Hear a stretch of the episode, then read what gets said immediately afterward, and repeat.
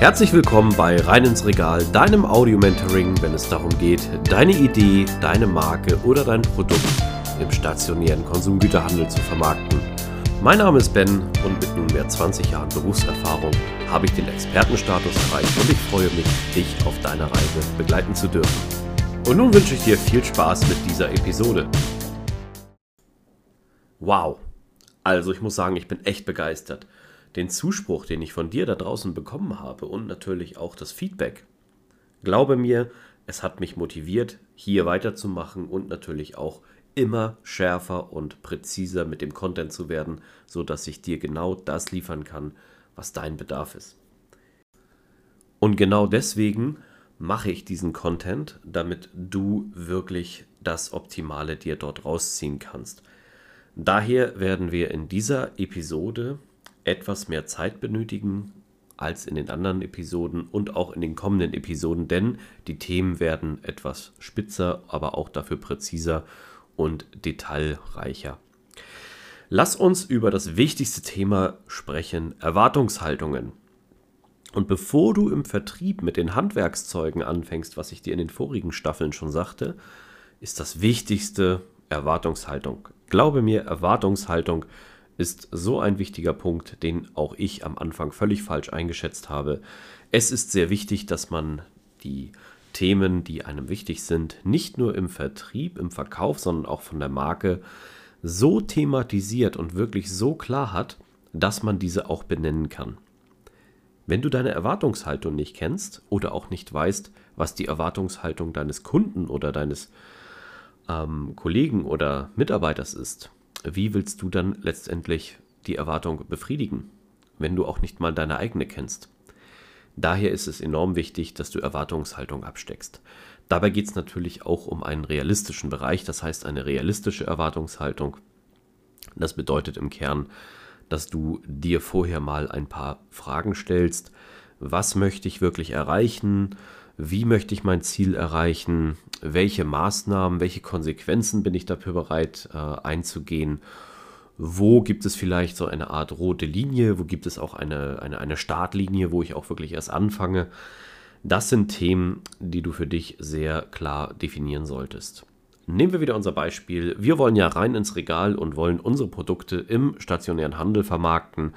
Das heißt also, wir müssen als erstes mal, bevor wir in den Vertrieb gehen, in dieser Staffel geht es sehr stark um Vertrieb und Verkauf, müssen wir natürlich erstmal die Erwartungshaltung des Kunden kennen.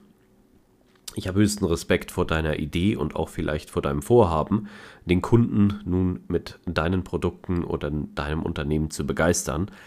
Aber das Problem ist natürlich, hat der Kunde auch die Erwartung, Erwartungshaltung, diese Begeisterung anzunehmen.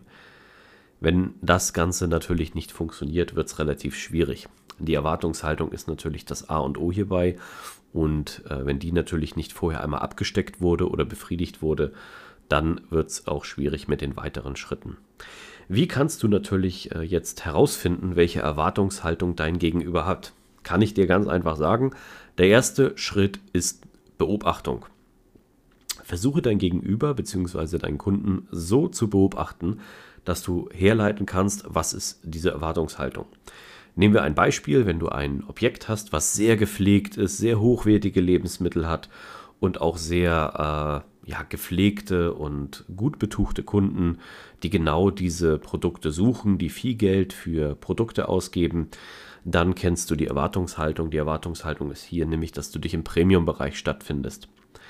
Solltest du das Gegenteil feststellen, hast du auch hier die Erwartungshaltung. Dort wird vielleicht nicht so viel Wert auf äh, Hochwertigkeit gelegt, sondern es muss schnell sein, es muss eine, einigermaßen preiswert sein vielleicht. Das sind schon viele Themen, die du ableiten kannst, bevor du überhaupt in die Handlungsphase kommst. Und das ist auch sehr wichtig, dass du diese Analysen durchführst. Ein guter Freund von mir, auch jemand, der mittlerweile im Lebensmittelbusiness sehr erfolgreich ist, der hat einmal, bevor er seinen Laden gegründet hat, hat er sich wochenlang auf eine Parkbank gesetzt. Warum hat er sich wochenlang auf eine Parkbank gesetzt? Nun, bevor er dieses Objekt, was im Millionenbereich stattgefunden hat, Opion nimmt, hat er sich gesagt, gönne ich mir eine Auszeit und werde jeden Tag unterschiedliche Zeiten meine Pausen und auch meine Zeit äh, vor diesem Objekt verbringen und werde mir einfach nur anschauen, Wie sind die Kundenströme? Wie sind die Besucherströme? Welche Art von Kunden sind dort? Welche Komplikationen gibt es? Welche Stoßzeiten sind da? Was haben die Leute so für Klamotten an? Was tragen sie in den Händen? Haben sie vielleicht viele Coffee-to-go-Becher? Ja, es gab eine Zeit, glaubt man gar nicht, äh, da gab es noch die Full-Plastic-Zeit. Da wurde viel halt dementsprechend auch durch die Gegend getragen und das war ein Statussymbol. Da gab es auch unter anderem große Kaffeeröster, die das äh, richtig als Vermarktung genutzt haben. Auf jeden Fall, hier ist die Erwartungshaltung gewesen, einmal zu schauen, was seine zukünftigen Kunden erwarten. Dieses Wissen war für ihn so wichtig, dass er halt aufgrund der ähm, Planungsphase, die er danach hatte, als er sich entschieden hat, das Objekt äh, zu kaufen, äh, natürlich mit seiner ähm, Handelskette bzw. mit seinem Handelspartner, dem grö nächstgrößeren, natürlich viele Diskussionen hatte. Und äh, letztendlich hat er aber dadurch auch unternehmerische, positive Entscheidungen getroffen, die seinen heutigen Erfolg bestimmen. Und das hat natürlich dann diese wichtige Erwartungshaltungsabsteckung ähm, ja, zur Voraussetzung gehabt. Nun, was ist meine Erwartungshaltung an dich? Ich erwarte auf jeden Fall, dass du, wenn du mir schon deine Zeit schenkst, auch guten Content mitnimmst, den du verwerten kannst. Als Gegenleistung würde ich mich natürlich über eine Bewertung und auch eine Kontaktaufnahme von dir freuen. Denn in unserem Lebensmittelhandel ist Kontakt und Netzwerk sehr wichtig und da ist auch eine erste Hürde dann genommen. Es ist nämlich nicht so einfach. Viele, die im Vertrieb anfangen, haben gar nicht so die Möglichkeit, auf Menschen zuzugehen. Dieses möchte ich dir als kleine Übung nehmen. Geh einfach mal auf mich zu.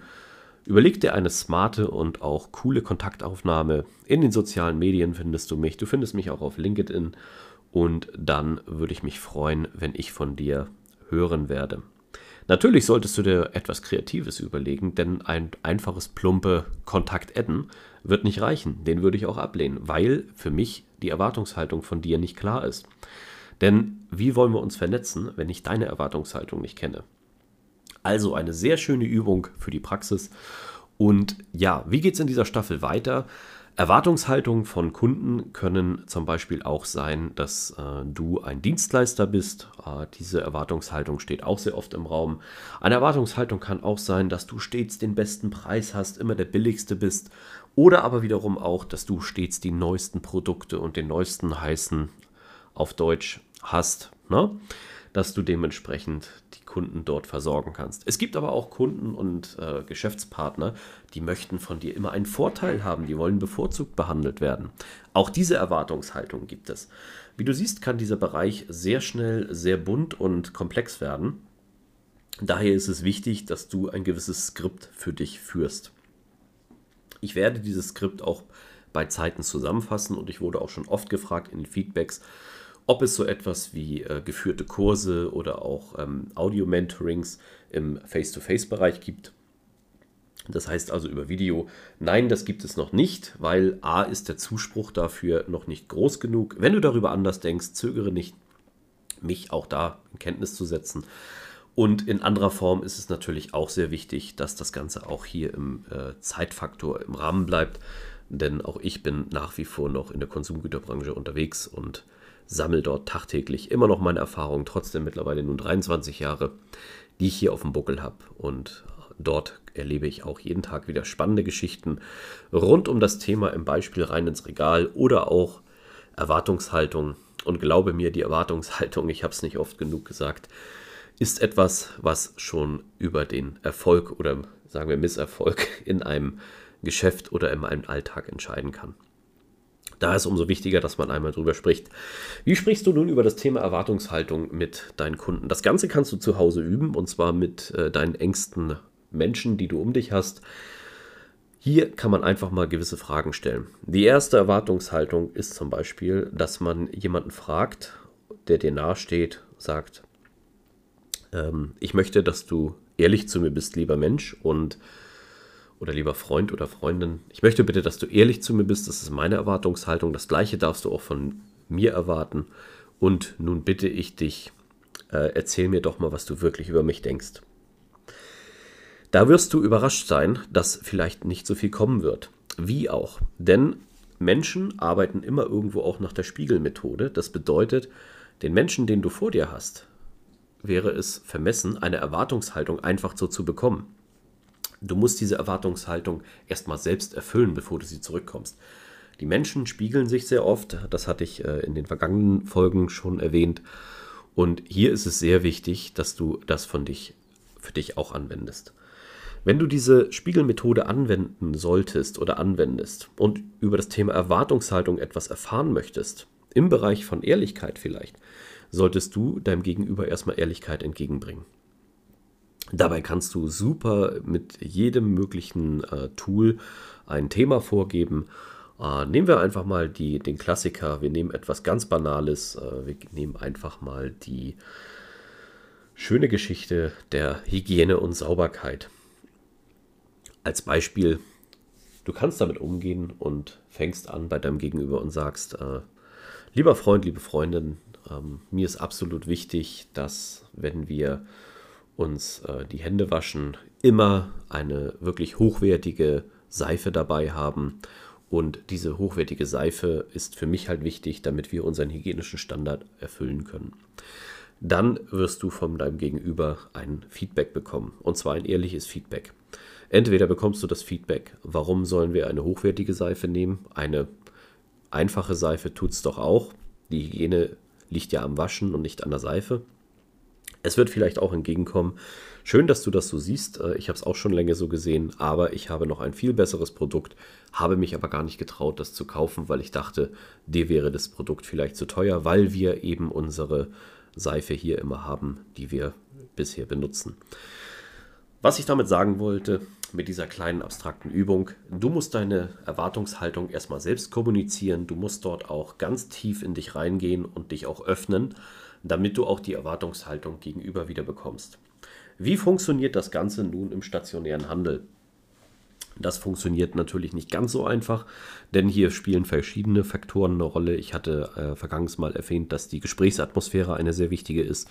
Die Gesprächsatmosphäre solltest du auf jeden Fall ähm, in einer positiven äh, Darstellung natürlich umsetzen und natürlich dann auch vielleicht keinen stressigen Moment erwischen. Aber Erwartungshaltung schaffst du da natürlich auch durch eine gewisse Fragetechnik. Und eine dieser Fragetechniken, es gibt mehrere, äh, möchte ich dir gerne ähm, nahebringen. Und zwar ist es die W-Fragetechnik. Die W-Fragen sind die klassischen äh, W-Fragen. Wie möchtest du etwas? Was möchtest du genau? Wo möchtest du es? Also das sind im Kern sind das ähm, offene Fragen die halt dementsprechend deinem Gegenüber ermöglichen, sich zu öffnen, aber nur in dem Bereich, in dem er es auch möchte. Wenn du diesen Bereich vorher festgesteckt hast, ich sage mal das Spielfeld, in dem du dich schon sehr weit geöffnet hast, was Erwartungshaltung angeht, dann dementsprechend wirst du auch ein sehr positives Feedback oder ehrliches Feedback zurückbekommen. Machen wir auch hier wieder eine Beispielübung zu, die du dann äh, natürlich, wenn du dich vorher zu Hause ein bisschen ausgetobt hast mit diesen Bereichen, äh, durchführen kannst. Und zwar ist das die Übung der W-Frage, dass du halt auf deinen Kunden zugehst und sagst, lieber Kunde, wissen Sie eigentlich, wie wichtig mir Ihre Zufriedenheit ist? Wie sehen Sie das? Genau das gleiche wird dann natürlich von ihm kommen und wird sagen, jo, äh, Zufriedenheit, dass ich zufrieden bin, ist mir sehr wichtig und im Nachschub kannst du dann nochmal nachsteuern. Wenn sie auch zufrieden sind, ist es mir auch wichtig, dass wir eine sehr faire und offene Geschäftsbeziehung durchführen. Sie können jederzeit mit mir über alles reden. Zögern Sie nicht, wenn Sie irgendein Problem haben, mich zu kontaktieren. Aber mir ist es auch wichtig, haben Sie überhaupt die Zeit dafür? Wie sehen Sie das Ganze? Und auch dann wirst du wieder ein Feedback bekommen. Du wirst dementsprechend auch eine Erwartungshaltung vielleicht schon vorab befriedigen, aber auch eine Erwartungshaltung kennenlernen. Ich glaube, dir wird relativ klar, was ich dir mitgeben möchte.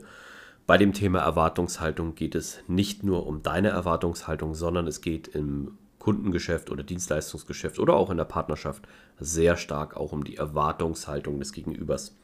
Wenn du diese Erwartungshaltung kennst, und das ist deine Aufgabe als Vertriebler oder Vertrieblerin, das umzusetzen, wenn du diese Erwartungshaltung kennst, hast du eine sehr starke Möglichkeit an der Hand, um nicht nur erfolgreich zu sein, sondern vor allen Dingen auch nachhaltig unterwegs zu sein.